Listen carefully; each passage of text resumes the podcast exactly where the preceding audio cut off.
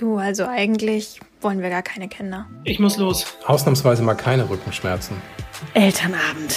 Die wollen, dass ich freiwillig kündige.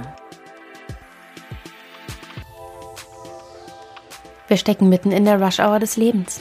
Zwischen 30 und 40 passiert verdammt viel gleichzeitig. Herzlich willkommen im Podcast Liebe deine 30er. Mein Name ist Isabel Prophet und wir sprechen hier über alles, was in diesem Jahrzehnt passiert.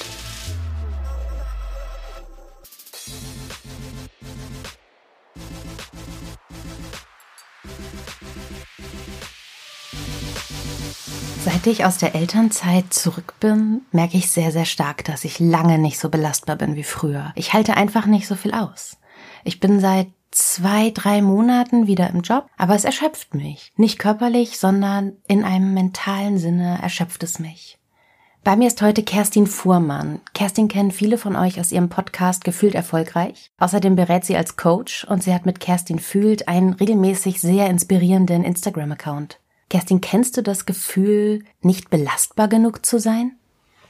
Auf jeden Fall. Es gab in meinem Leben unterschiedliche Situationen, in denen ich an die Grenzen meiner Belastbarkeit gekommen bin und leider, wie ich mir jetzt in meiner Selbstreflexion eingestehen muss, auch darüber hinausgegangen bin. Um vielleicht einmal ein Beispiel zu nennen. Das erste Mal, dass mir das wirklich bewusst passiert ist, war während meines Vollzeitjobs. Ich war Anfang 20 und habe Vollzeit gearbeitet ähm, in einem großen Konzern dort in der Pressestelle. Ich glaube, diese Verbindung lässt schon vermuten, dass es eben nicht die klassische 40-Stunden-Woche war, sondern auch darüber hinaus. Was ich noch getan habe, ist nebenbei zu studieren. Und diese Doppelbelastung hat einfach so viel von mir abgefordert, dass ich das erste Mal dann gemerkt habe, dass mein Körper und natürlich auch irgendwie mein Inneres Grenzen hat und ich manchmal dann doch wirklich sehr, sehr erschöpft war und dort auch das erste Mal vom Arzt wirklich eine Woche krank geschrieben wurde, äh, rausgenommen wurde aus der Arbeit, um mich dann auch wieder ein bisschen zu regenerieren. Das war so das erste Mal und das leider eben schon mit Anfang 20, dass, es, dass ich gemerkt habe, okay, irgendwo gibt's Grenzen. Du hast wirklich sehr, sehr viel geleistet mit Studium und Job. Die meisten machen das ja umgekehrt. Sie arbeiten neben dem Studium, nicht sie studieren neben dem Job. Magst du uns ein bisschen skizzieren, wie so eine Woche damals bei dir war?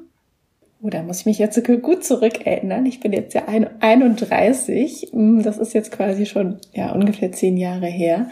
Aber ich habe ganz normal von äh, Montag bis Freitag gearbeitet. Was noch hinzukam, äh, war, dass mein Arbeitsweg recht lang war. Ich bin mit den öffentlichen Verkehrsmitteln gefahren und immer in eine Richtung so 75 bis 80 Minuten gefahren. In Hamburg schon, das heißt, oder? Das war noch in Mannheim damals. Ah, ja. Und also von Mannheim aus in eine, in eine andere Richtung gefahren.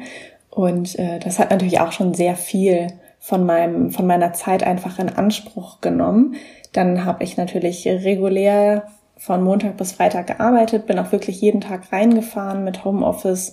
War es da noch nicht so ganz oder ich hatte es vielleicht auch noch gar nicht so richtig ähm, im Blick, dass ich das vielleicht ansprechen kann. Und ja, dann am Wochenende meistens, das äh, war dann eigentlich meine Studienhochzeit. Entweder ging es zu Vorlesungen ähm, in eine andere Stadt oder eben ich saß dann an meinen Essays, Hausarbeiten, ähm, am, an den Büchern und das war so schon herausfordernd genug. Ich glaube, wenn man nochmal überlegt, wo man eigentlich mit Anfang 20 so steht, sprich der Freundeskreis, Samstagabend, Freitagabend trifft sich, man geht einen Cocktail trinken, also damals, als das noch ging, und danach geht's irgendwie nochmal tanzen und es gab nicht selten Abende, da bin ich dann schon mal mitgegangen, habe dann aber so um 11 Uhr mal auf die Uhr geschielt, bin dann auch nur bei meiner Limo geblieben und nicht beim Alkohol oder bei irgendwelchen Cocktails und äh, habe mich dann verabschiedet und alle anderen haben noch irgendwie ein Getränk mehr getrunken und sind feiern gegangen. Und im Nachhinein sind das, natürlich ist es jetzt nicht das, das Schlimmste der Welt, dass man nicht feiern geht und ähm, tanzen, aber es ist schon ein Stück weit ein Teil der Jugend, der so ein bisschen weggefallen ist, das einfach fröhlich seins und ähm, ja, das Leben genießen. Und das würde ich heute tatsächlich nicht nochmal so machen. Wow, es war also damals auch noch nicht Kerstin fühlt, sondern es war Kerstin arbeitet. Ja, total. Kerstin muss los. Kerstin hat einen Termin. Ja. Ja. Wir haben uns heute verabredet, um über Belastbarkeit zu sprechen, weil du in deiner allerersten Podcast-Folge, in dem Intro, das du damals für äh, gefühlt erfolgreich aufgenommen hast, hast du auch über Belastbarkeit gesprochen. Und als du mich zu deinem Interview eingeladen hast, habe ich das gehört und ich habe sofort gedacht, boom, ja, das betrifft mich so sehr.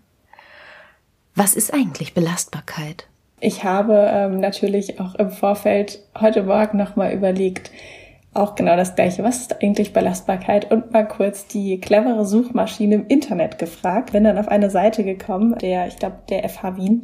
Und da wird es natürlich als Kompetenz verstanden, also Belastbarkeit als Kompetenz und heißt, man kann sich gut organisieren, bei Schwierigkeiten, Widerständen auch unter Stress für einen überschaubaren Zeitraum. Worüber ich gestolpert bin, ist ein überschaubarer Zeitraum. Mhm. Ist natürlich jetzt auch nicht genau definiert, aber ich glaube, dass das gerade jetzt auch in der Zeit, in der wir uns befinden, wo ich das Gefühl habe, dass es so einen allgemeinen Erschöpfungszustand gibt, irgendwie von allem, von ja. der Situation, von, von unseren persönlichen Herausforderungen und Schicksalen, und das ist eben nicht mehr überschaubar. Und wenn man es nochmal zurück auf die Situation überträgt, die ich vorhin geteilt habe, mit dem Studium, mit dem Arbeiten, mit dem ähm, begrenzten Partyleben oder Feierleben, Zeit für Freunde, das war auch nicht ein überschaubarer Zeitraum. Das hat sich ja auch über Jahre erstreckt. Und das ist, glaube ich, oftmals so ein bisschen das Problem an der Sache, der Zeitraum und die Intensität natürlich auch manchmal. Das ist spannend, weil es mich so sehr an meine Berufsausbildung erinnert. Ich habe ja nach dem Studium noch ein Volontariat bei einer Lokalzeitung gemacht in Celle. Und auch da brauchten wir ein hohes Maß an Belastbarkeit. Es war aber so, dass diese Zeiten ausgeglichen wurden. Wir sollten Überstunden wirklich minutiös aufschreiben, vor allem die Auszubildenden. Und wenn du dann eben eine 50-Stunden-Woche hattest, rein auf die Arbeitszeit bezogen jetzt, dann hast du davon zehn zurückbekommen. Im Idealfall zeitnah oder du konntest dich über die Stunden und Tage auf deinem Tageskonto freuen, die man ja auch immer gesehen hat. Und das war anders. Das war schon eine Zeit mit krassen Hochphasen, eine Zeit mit irrsinnigen Arbeitswochen. Aber nicht dauerhaft. Das war was anderes. Und ich glaube auch, wenn man weiß, dass man die Arbeitszeit zurückbekommt oder wie du sagst, es gibt ein Arbeitszeitkonto, du weißt, okay, ich habe das jetzt dort gut geschrieben und irgendwann kann ich mir das wieder so ein bisschen zurücknehmen. Aber das ganze Mysterium rund um Vertrauensarbeitszeit, dem ja nicht mehr diesen Raum und nicht mehr die Möglichkeit. Und ganz oft merke ich jetzt auch unter Freunden oder auch natürlich beruflich, wenn ich mit Menschen zusammenarbeite im Coaching, dass das natürlich auch ein großer Faktor ist, wenn man sich überlegt, ich gebe da meine Lebenszeit rein. Es ist nichts anderes als das. Ja. Das ist unsere Lebenszeit, die wir da Stunden, tageweise reinbringen und ich krieg das nicht mehr zurück. Ich habe das einfach wie verschenkt. Und dann ist die Frage, für was denn eigentlich? Für Leistung. Als Karrierechance oder auch als Karrierehebel? den wir uns so ausgedacht haben, der uns aber auch so verkauft wird. Du hast ja Belastbarkeit auch in so vielen Stellenanzeigen drin, wo sie sich gewünscht mhm. wird. Und das ist ein Ideal. Ja, absolut. Also ich kann mich auch an eine Situation erinnern, hm, da war ich bei einer Fabrik und musste dort, äh, weil wir ein äh, Produkt produziert haben, da zur Abnahme mit dabei sein. Und dann kam der ganze Fabrikleiter nochmal vorbei, ähm, also der die ganze Fabrik gemanagt hat und äh, haben uns kurz kennengelernt und ich habe so ein bisschen erzählt, dass ich eben in dieser Region auch gearbeitet habe und nebenbei meinen, ähm, meinen Bachelor gemacht habe. Und die erste Reaktion war, oh, das ist ja super, Mensch, da ziehe ich meinen Hut vor dir, was du alles geschafft hast. Und auch in Bewerbungsgesprächen seit jeher wird das immer so gelobt, so gefeiert, dass ich mich so übermäßig belastet habe. Das ist, glaube ich, gerade auch im deutschen Raum richtig heftig eigentlich, dass wir dem so einen positiven Wert zuschreiben, wenn jemand eigentlich bewusst so weit über seine Grenzen hinausgeht. Eigentlich müsste das ganz anders sein. Eigentlich müsste man sagen, oh, da ist jemand, der hat sich selbst nicht ganz im Griff und weiß nicht, wo die eigenen Grenzen sind. Wirklich, hm, ja. Stell ich lieber nicht ein. Ja. Wie fühlst du dich, wenn jemand zu dir sagt, oh, Kerstin, wow, Du hast so viel geschafft, du bist so belastbar. So wäre ich auch gern. Mein früheres Ich fand das ziemlich gut und mhm. hat sich dadurch noch mehr anstacheln lassen, diese Leistung zu bringen. Man feiert sich so selbst. Ja, und diese Lorbeeren einzusammeln, äh, das, das fand ich schon wirklich sehr, sehr cool.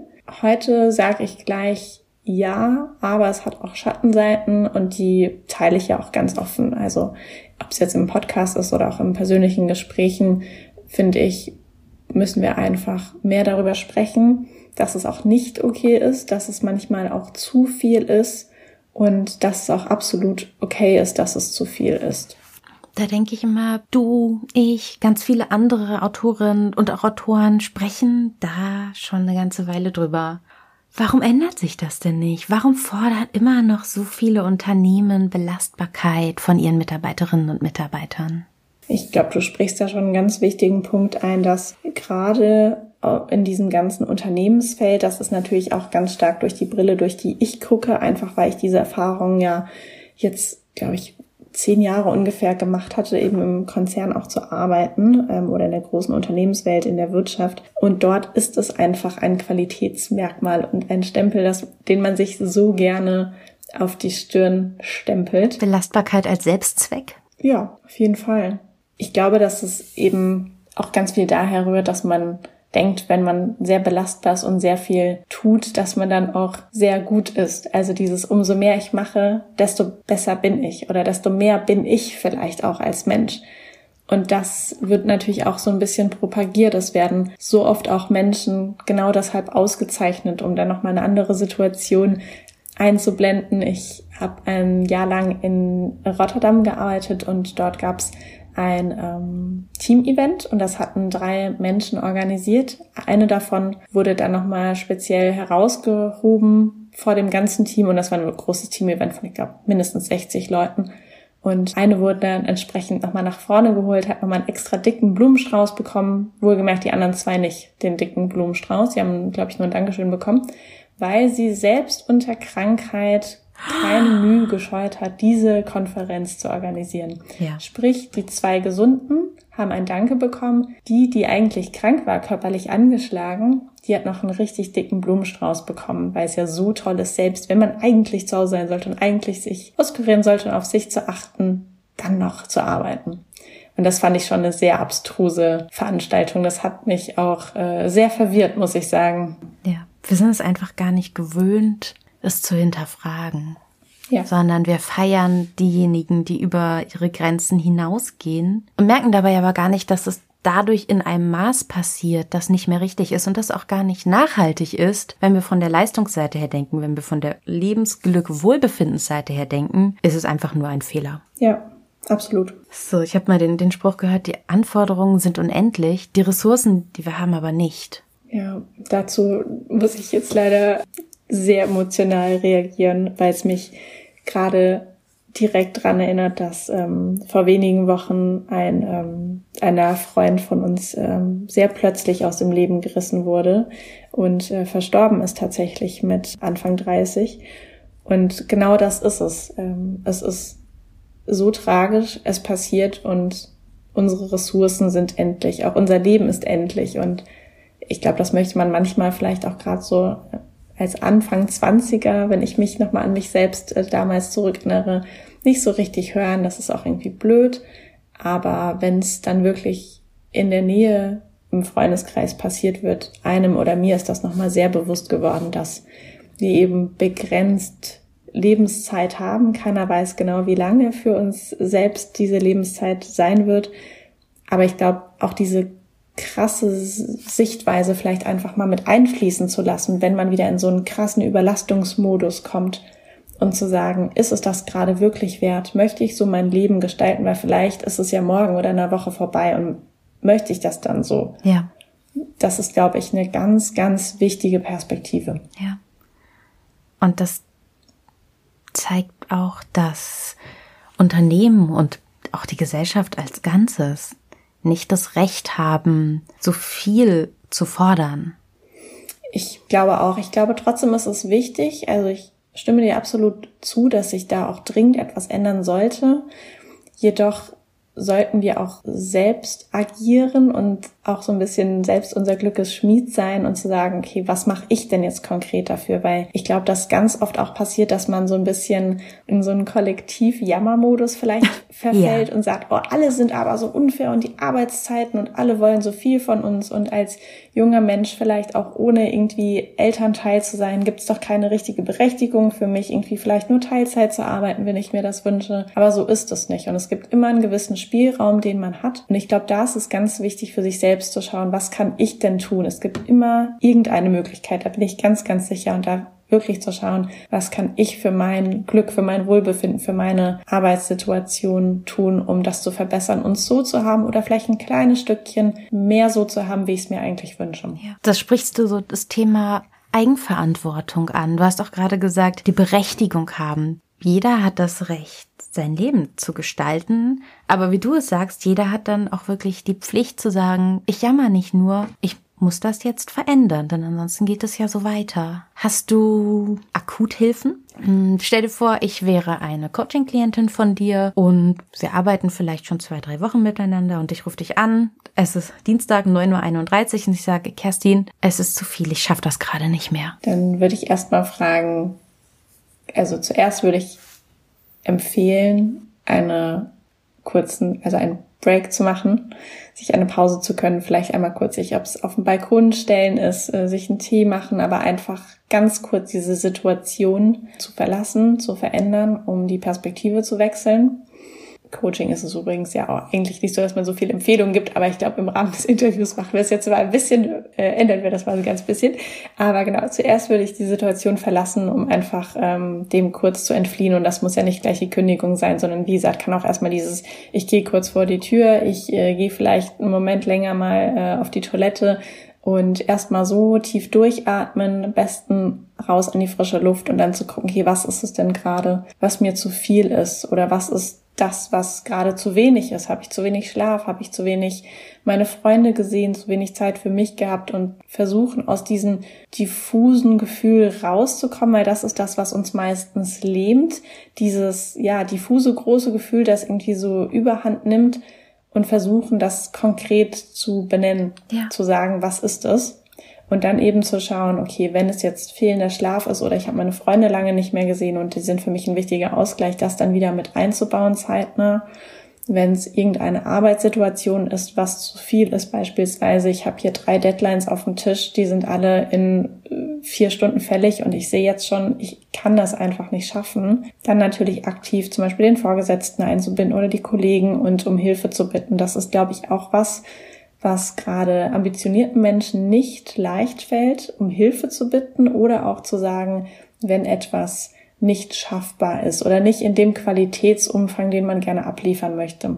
Es geht also darum, dass du einmal aktiv aus der Situation raustrittst und dann strukturiert rangehst und einerseits ja dich um deine Emotionen kümmerst, dann aber auch ganz sachlich schaust, was ist überhaupt möglich, was ist nicht möglich und wie lösen wir das jetzt? Auf jeden Fall. Sonst ist ja dieses Gefühl der, sei es jetzt Überforderung, Stress, manchmal auch Angst, die ja die Überhand gewinnt. Und ich glaube, es ist ganz wichtig, dass wir uns möglichst schnell wieder in den Driver Seat, wie man so schön sagt, mhm. begeben und unser Leben und unser Wohlbefinden und unseren körperlichen oder seelischen Zustand dann auch wieder selbst steuern. Es ist natürlich auch völlig okay, wenn das eine Weile braucht. Wir sind ja alles Menschen und keiner ist perfekt und keiner funktioniert perfekt. Und auch wenn ich weiß, wie es eigentlich geht, passiert mir das natürlich auch, dass ich manchmal so ein bisschen gefangen in einer Emotion bin. Das ist auch absolut in Ordnung wichtig ist dann, ähm, da vielleicht dann nicht irgendwie Stunden oder Tage drin gefangen zu sein, sondern recht zeitnah wieder in diesen Handlungsmodus zu kommen, wo man eben etwas unternehmen kann, um es auch ähm, zu verbessern für sich selbst. Ja, das ist, glaube ich, etwas, das man immer wieder üben muss, weil es in ganz vielen belastenden Situationen gar nicht gelingen wird. Und dann sitzt man hinterher da und denkt sich, oh, hätte ich doch schon morgens mal gesagt, dass das so nicht funktioniert. Mhm. Oder auch hätte ich morgens schon mal für mich selber gespürt, dass hier gerade sich etwas verändern muss. So, wenn ich jetzt an meine mh, hm, sehr harte Arbeitszeit Ende der 20er zurückdenke, wo ich auch meinen Burnout-Krankenschein bekommen habe, für viele Wochen raus war damals.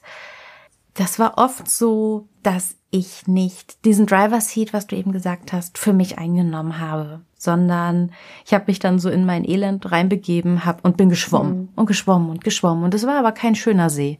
Es war einfach sehr unangenehm. Das ist, glaube ich, etwas, das wir aus diesen Erfahrungen heraus trainieren müssen, damit diese Signale in uns früher anspringen. Dass es früher heißt, okay, Isabel, stopp, Kerstin, stopp. Jetzt arbeitest du einmal kurz mit dir selber und schaust, wie du da rauskommst.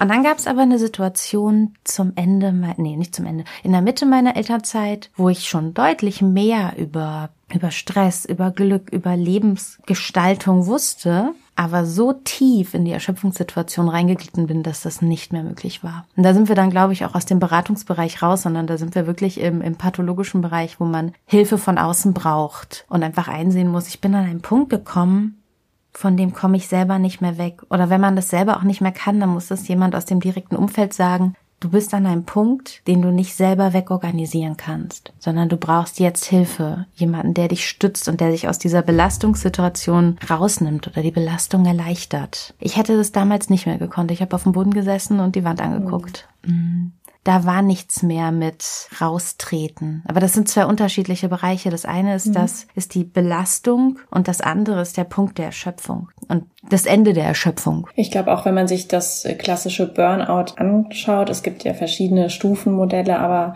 was sie gleich haben, egal ob es dann mehrere oder wenige Stufen sind, sind, dass es einfach Stufen hat. Und mhm. äh, ich glaube, dieser Belastbarkeitszustand, von dem ich vielleicht etwas mehr gesprochen habe, ist eine eher Anfangsstufe, wo man selbst auch noch ganz gut intervenieren kann und selbst ja. noch mal sich umorganisieren kann. Den Zeitpunkt, den du beschrieben hast, ja, finde ich auch total wichtig, das auch nochmal anzusprechen. Das ist manchmal wirklich der Fall, dass, dass man da eben selbst einfach nicht mehr kann und auch nicht mehr irgendwas analysieren kann, organisieren kann und entweder gibt es dann auch die Möglichkeit, diese kurze Reflexion anzustoßen im Sinne von, jetzt kann ich mir nicht weiterhelfen und hier dann wieder die Handlung zu übernehmen, ich muss mich in die Hände vielleicht von Spezialisten oder anderen Menschen begeben oder natürlich, dass das Umfeld diese Schritte einleitet oder auch diese, diese Weisung gibt. Und ich glaube, dafür ist es aber auch sehr wichtig, wenn man vielleicht auch anfängt ne, zu merken, okay, es ist einfach zu viel und ich fühle mich nicht gut, das auch sehr offen mit den Ängsten zu teilen. Man muss es ja nicht im ganzen Büro rumrufen, aber das ist, glaube ich, auch nochmal ein guter Tipp. Weihe deine engsten Menschen ein auch. Die können das auch ab, wenn es dir nicht gut geht. Das ist auch was, was ich ganz gerne ähm, gemacht habe. So, na, ich will die anderen ja nicht belasten und ich möchte, wenn sie über mich sprechen oder an mich denken, dann im positiven Kontext mhm. und nicht, dass sie mhm. sich sorgen. Aber das gehört auch mal dazu und wir sorgen uns ja auch um andere und das, das braucht's ja eben auch in dieser Gemeinschaft, in der wir einfach leben, als Freunde, als Familie, in der Partnerschaft, wo auch immer. Und es ist hoffentlich bald auch etwas, das man unter Kolleginnen und Kollegen gut ansprechen kann. Weil wenn ich mir beim Fußball das Kreuzband reiße, ist das zwar super ärgerlich, aber niemand sagt, ach, die hat so einen weichen Körper, sondern die sagen, die hat gut gekickt. Oder ich habe eine Grippe. Dann sage ich, ich habe eine Grippe. Ich bin jetzt nicht so leistungsfähig. Warum kann ich nicht im gleichen Ausmaß sagen, ich bin überlastet, ich muss mich einmal kurz runter und wieder hochfahren, damit ich wieder mitmachen kann auf einem Level, das funktioniert. Und das ist so, das kommt so aus dem Altpatriarchat, das allen jungen Menschen, Männern und Frauen heute schadet wir leben immer noch in diesem Bild von härter ist besser, Schwäche ist ein Problem. Und das ist falsch, weil Schwäche eigentlich mhm. nur ein Zeichen von Menschlichkeit ist. Und wir sind ja nun mal alle Menschen, wir arbeiten ja auch für Menschen. Würde ich absolut zustimmen. Ich glaube aber auch, vielleicht ist das auch ein bisschen ein naiver Blickwinkel, aber ich habe großes Vertrauen in äh, uns, äh, würde ich auch immer noch als junge Generation natürlich ja. mit dazu zählen, die das Ganze auch sehr hinterfragen. Ja. Das ist auch die Welt, die wir jetzt formen. Mit den Menschen, mit den noch Jüngeren, die für uns arbeiten, mit unseren Kindern, denen wir etwas anderes vorleben oder mit unseren Schülern, denen wir auch eine andere Idee von Leistung mitgeben können. Wir haben da so viele Chancen als die Generation, die als nächstes prägen wird. Und jeder von uns macht ja den Unterschied. Natürlich haben vielleicht einige eine größere Reichweite, zum Beispiel durch Bücher, Podcasts, TV-Sendungen, ich weiß nicht was. Aber auch jeder Einzelne, der sich nicht mit diesen Themen beschäftigt, hat trotzdem Freunde, Familien, Kollegen, ja. Praktikanten, Werkstudenten, alle möglichen Menschen um sich rum. Und all diese Menschen beeinflussen wir auch. Wir sind ja alle Mini-Influencer in der Arbeitswelt. Es ist so schade, wenn Menschen sich so reinsuhlen in das Schlechte und sagen, es ist nun mal so, weil es ist nicht nun mal so. Es wurde vielleicht einige Jahre, vielleicht sogar einige Jahrzehnte lang so gemacht. Das heißt aber nicht, dass wir das weitermachen müssen. Gerade beim Thema Belastbarkeit sind wir jetzt auch als Gesellschaft an einen Punkt gekommen, wo wir sagen können, das geht jetzt so nicht mehr. Wir verlieren sonst auch zu viel. Wir verlieren zu viele junge Menschen an einen Erschöpfungszustand, der krank macht mehr und härter macht, weder kreativer noch schlauer. Und auch nicht erfolgreich. Also ich glaube, wenn wir nochmal vielleicht die Komponente mit betrachten, was entgeht vielleicht auch aus der Unternehmensperspektive sind das auch harte Faktoren wie ich verliere Umsatz und ich verliere Talente, weil ich verliere den Umsatz einfach, wenn mein Mitarbeiter meinen, alles machen zu müssen, auf allen Hochzeiten gleichzeitig zu tanzen, zu viele Projekte zu haben. Dann natürlich, das kennen wir glaube ich auch alle, wenn wir zu belastet sind oder auch erschöpft sind, machen wir Flüchtigkeitsfehler. Wir können uns nicht so gut konzentrieren. Ich glaube, die besten Ideen, Strategien, Geschäftsmodelle sind auch nicht unter absoluter Belastbarkeit den Menschen eingefallen. Das heißt, es kostet auch tatsächlich am Ende wirklich Umsatz. Und um nochmal vielleicht einmal kurz auf die Talente zu sprechen zu kommen, was ich auch sehr oft im, wie gesagt, in meiner persönlichen Erfahrung als Angestellte ähm, miterlebt habe, aber natürlich jetzt auch nochmal aus der Sicht im Coaching, ist, dass viele gute, talentierte Mitarbeiter, wirklich auch clevere Köpfe, super gut ausgebildete Menschen sagen irgendwann, ich mache das nicht mit, ich kenne meinen eigenen Wert, ich weiß, was ich kann, ich weiß, wer ich bin und ich weiß, was ich möchte und das hier mache ich einfach nicht mit. Da gehe ich einfach woanders hin. Und das machen sie auch. Mhm. Und dann fliegen die Kündigungen in Scharen einfach nur so ein. Die ganzen Abteilungen, Vorgesetzte wissen gar nicht, was auf einmal mit den jungen Leuten los ist. Aber deshalb sind es auch tatsächlich harte Faktoren, auch aus der wirtschaftlichen Perspektive, die da zu tragen kommen. Würdest du sagen, du siehst da gerade schon einen beginnenden Trend? Mit den Kündigungen oder mit, dem, mit der Einsicht? Mit der Einsicht, die vielleicht zur Kündigung führt oder zur deutlichen Veränderung des eigenen Arbeitslebens? Also aus meiner Perspektive hat auf jeden Fall schon was angefangen, schon vor äh, wenigen Jahren, das sich jetzt so fortsetzt. Und ich glaube, dass wir gerade durch die tollen Medien wie Podcasts, Bücher, Instagram, alles das, was wir nutzen können und was junge Menschen auch sehr stark konsumieren und wir nicht mehr eingeschränkt sind in irgendwie nur mit den fünf Freunden um uns herum, mit denen wir sprechen, sondern wirklich uns auch mit Menschen vernetzen können, die irgendwie ganz woanders wohnen oder vielleicht auch in einem anderen Land und eine neue Sichtweise haben und eher so denken wie wir selbst, mm, dass wir uns da inspirieren können und auch Mut tanken können, das so umzusetzen und so anzugehen. Und ich sehe das auf jeden Fall, dass junge Menschen vermehrt diesen rigoroser auch diesen Strich ziehen und sagen, dann mache ich da halt nicht mit, dann, dann kündige ich halt. Das ist auch was, wenn ich mal mit meinen Eltern spreche, sagen die auch manchmal aus, aus ihrer eigenen Perspektive, so diese jungen Leute bei uns, die sagen dann einfach, nö, du hast mir jetzt ne, das und das irgendwie nicht gegeben, was ich wollte. Und dann drei Wochen später waren sie halt irgendwie weg und haben sich woanders wegbeworben. Das hätten wir uns damals nie getraut. Und genau das ist es. Ich glaube, dass vielleicht der Führungskraft das dann beim ersten Mal passiert, sie sich hart aufstellt und sagt, nee, ich setze da jetzt irgendwie meinen Willen durch und höre dich gar nicht an, was deine Wünsche und Bedürfnisse sind. Wenn diese Person dann aber recht schnell weg ist und man natürlich dann, das dauert ja immer, bis man jemanden neuen gefunden hat, bis man den eingelernt hat, auch das kostet ähm, Zeit, Geld und Produktivität. Ja. Dass man sich das beim zweiten Mal dann schon nochmal überlegt, vielleicht. Ja, das ist gut, weil sich dadurch der Lerneffekt auch nach oben zieht gut. Mhm. Du hast eingangs, als du die Definition der, von der Universität Wien genannt hast, hast du die Stresskompetenz erwähnt, die als Teil der Belastbarkeit empfunden wird. Aber was du gerade gesagt hast, hat mich sehr an unser Gespräch im Gefühlt Erfolgreich Podcast vor einigen Wochen erinnert. Da hast du mich nämlich nach Gefühlen gefragt und das, was du gerade gesagt hast, hat mich so auf den Begriff gebracht, Gefühlskompetenz statt Stresskompetenz. Es geht auch mhm. darum, erkenne ich meine Gefühle und wie kann ich mit ihnen umgehen?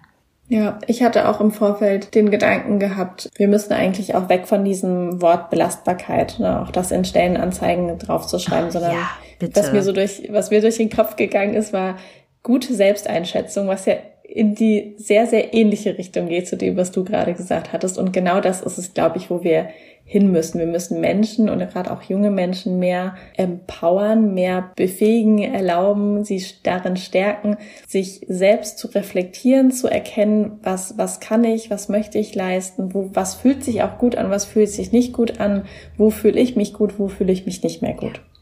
Ganz ehrlich, ich glaube, das habe ich so im Alter von 28, 29 zum ersten Mal gemacht. Erst da, als ich mhm. angefangen habe, mich mit der Glücksforschung zu beschäftigen, habe ich das überhaupt angefangen. Und das ist echt spät. War bei mir auch recht spät. Ja. Die Frage ist ja aber, Warum passiert das so spät? Ich glaube maßgeblich auch deshalb, weil, weil man davor einfach nicht darüber spricht Warum kommt denn niemand an die Universität in einer schönen Abendvorstellung oder vielleicht auch schon an die Schule mhm. und erzählt erstmal zum einen äh, ne, meinen tollen Karriereweg und zeigt dann aber auch die Herausforderungen, die es mit sich bringt. Ich sehe auch ganz oft, dass Menschen zu mir kommen, die klassisch ne, ihr Studium gemacht haben, dann einen Berufseinstieg und jetzt irgendwie so ein, zwei, drei Jahre im Beruf sind und dann auf einmal dieses große, diese große Sinnfrage aufkommt, wenn man sagt, was ist das denn hier eigentlich? Ich habe auch etwas hingearbeitet, ich habe mir Mühe gegeben im Studium und jetzt fühlt sich das gar nicht gut an. Ich habe keine Zeit mehr für meine eigentlichen Hobbys, Freunde, die Sachen, die mir irgendwie Freude bereiten. Und ich fühle mich erschöpft, ich fühle mich gestresst und das kann es doch nicht gewesen sein. Es hat sich nicht und das gelohnt. vielleicht dem so ein bisschen vorzu, genau, und das vielleicht so ein bisschen schon mal vor, vorwegzunehmen oder ein bisschen einzuleiten, was vielleicht passieren kann für Gedanken und was man da schon machen kann. Das ist, glaube ich, auch eine sehr, sehr spannende Perspektive, die man vielleicht dann auch an die Schule oder an die, an die Universität bringen kann. Ähm, wenn nicht ganz klassisch irgendwie der ältere 50-jährige Mann vielleicht oder die 50-jährige Frau einen Vortrag hält, sondern eben die, die jetzt Anfang 30 sind. Ja. Ich habe uns mal als Generation Early Burnout bezeichnet und habe das diesen Begriff sehr aus meinem eigenen Freundes- und Bekanntenkreis gezogen, aber auch aus meiner eigenen Biografie. Und dann ist das in einem Interview aufgegriffen worden bei T3N. Und das Internet ist explodiert, weil die Menschen gesagt haben, oh verdammt, ja, das sind wir. Wir sind echt früh dran mit einer Erschöpfung. Als Burnout damals zum Begriff wurde, war das ja etwas, das so 40-Jährige betraf. Man sagte immer, wer einen Burnout haben will, der muss gebrannt haben. Wir brennen echt früh, hm. weil wir es auch gar nicht anders wissen. Kerstin, geh bitte an die Universitäten und halte einen Vortrag dazu und sag den jungen Leuten, was passieren kann, was du, was du erlebst mit deinen Klientinnen und Klienten, was du auch selbst erlebt hast und was die Menschen dir, glaube ich, auch sehr viel erzählen. Da kannst du ein sehr, sehr gutes Werk tun. Ja, müssen wir nur vorbei an den, äh, an denen, die es nicht hören wollen wahrscheinlich und die so. entscheiden. Aber das schaffen wir. Ja. Aber sag mal mal was ganz anderes. Was ist denn jetzt, wenn ich wirklich ein bisschen belastbarer werden möchte? Es gibt ja nicht nur die Belastbarkeit im Sinne von überlaste dich so lange du kannst, sondern es gibt vielleicht auch mal Momente im Leben, wo wir uns denken so, oh, ich würde aber schon gern ein bisschen mehr aushalten. Ich fühle mich schneller erschöpft, als ich eigentlich selber möchte. Hast du da was? Hast du eine Idee? Mm, das ist, glaube ich, sehr individuell, kommt drauf an, äh, auf die persönliche Situation und auf die persönlichen Vorlieben, sage ich mal. Es gibt natürlich, grundsätzlich würde ich die Frage stellen, was tut mir gut? Wo kann ich Energie tanken? Und am Ende ist es ein, glaube ich, ganz einfaches Kontomodell aus Aktionen, Projekten, Verhalten, die uns Energie schenken. Und das gleiche nochmal Aktionen, Verhalten und Aktivitäten, die uns Energie rauben. Und um natürlich da auf ein positives Guthaben zu kommen, müssen wir mehr von dem machen, was uns gut tut und möglichst weniger von dem, was uns nicht so gut tut. Ja. Und das ist, glaube ich, eine ganz einfache Sache, das vielleicht auch einfach mal aufzuschreiben, genauso, genauso simpel, wie ich es gerade erklärt habe, eine Plus- und Minusseite und zu gucken, okay, was sind die Sachen, die mir wirklich Energie bringen? Und auch das kann hier zum Beispiel sein, ausreichend zu schlafen, mich gut zu ernähren, äh, regelmäßig rauszugehen. Mir persönlich hilft Meditation wirklich sehr gut, Bewegung, Yoga. All das sind Möglichkeiten, die dann auch unser, ähm, unser Stresslevel senken. Ja und uns so natürlich die Möglichkeit geben, uns dann auch, wenn wir möchten, mit vielleicht auch Dingen, die wir gerne möchten, uns mehr zu belasten, in Anführungsstrichen. Das jetzt nicht als negativ konnotiert zu verstehen, sondern eher, ich kann mehr das machen, was mir auch Spaß macht und habe vielleicht mehr Energie für die Projekte, die ich gerne machen möchte. Ja. Ich verstehe dich so, dass es auch darum geht, ein bisschen selbst mit sich zu arbeiten. Du hast gerade auch sehr betont, am besten aufschreiben, Positiv-Negativ-Liste. Es gibt ganz viele Ideen, die für viele funktionieren, aber vor allem muss ich einmal für mich selber schauen, was tut mir eigentlich gut. Bei mir ist es übrigens auch, hat es viel mit Bewegung, viel mit draußen sein zu tun. Bei Meditation ist es so, das ist lange Phasen das genau Richtige für mich und dann gibt es aber auch Phasen, wo es nicht das Richtige ist. Und ich habe noch nicht rausgefunden, warum es diese Phasen gibt, in denen ich das gar nicht so möchte und wenn ich es mache, auch in dem es nicht so gut funktioniert. Aber ich habe was Neues ausprobiert vielleicht ein bisschen wahnsinnig, aber ich habe mich so toll danach gefühlt. Ich war am Wochenende, also wir zeichnen diesen Podcast im November auf und am Wochenende morgens waren draußen drei Grad und ich war im See schwimmen. Das habe ich gesehen. Ne? Ey, das war so gut. Es ging mir so gut danach. Ich habe mich so glücklich gefühlt und so so sehr bei mir selbst. Der Effekt äh, oder dieses körperliche Gefühl hat lange angehalten. Während ich davon erzähle, ist es gerade genau zwei Tage her, spüre ich es auch wieder ein bisschen nach und es hat mich so rausgenommen aus allem. Und das meine ich nicht in einem esoterischen Sinne, sondern das meine ich wirklich in einem Wahrnehmungssinn. Es war wie so ein Schnitt. Jetzt bist du da drin, es tut weh, es ist kalt, paar Minuten rumschwimmen, ne? Wer das machen will, bitte unbedingt vorher sehr gut informieren. Und dann bin ich wieder rausgekommen und dachte, wow. Danach sind wir noch spazieren gewesen und es war einfach nur schön. Und das hat mich mit so einer Energie in die Woche geschoben, mit so einem Glücksgefühl. Mal sehen, ob der Effekt anhält. Aber es ist etwas, das hätte ich persönlich jetzt nicht auf diese Liste geschrieben.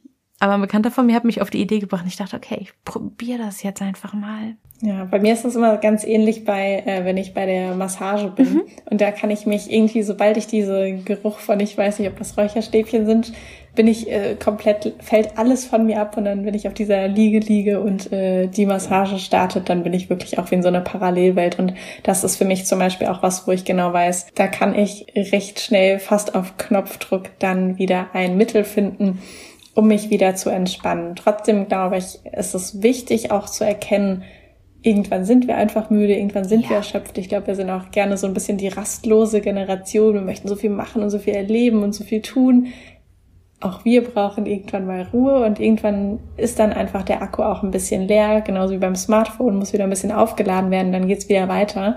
Das ist, glaube ich, nochmal ganz wichtig. Und ähm, das andere, was du angesprochen hattest mit der Meditation, das ist bei mir tatsächlich auch so, dass es manchmal gut funktioniert und manchmal irgendwie nicht so richtig haften bleibt.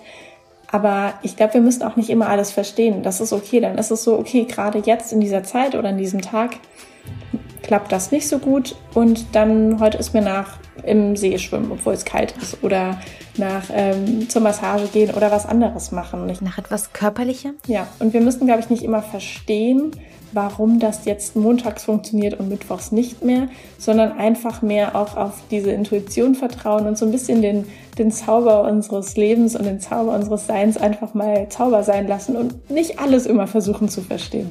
Kerstin Fuhrmann, Gastgeberin des Podcasts Gefühlt Erfolgreich, Coach und hat den wunderbaren Instagram-Account Kerstin Fühlt. Ich danke dir sehr. Ich hoffe, du bist bald wieder in diesem Podcast. Und jetzt komm gut in den Tag. Sehr gut. Vielen Dank für die Einladung und ich komme natürlich sehr, sehr gerne.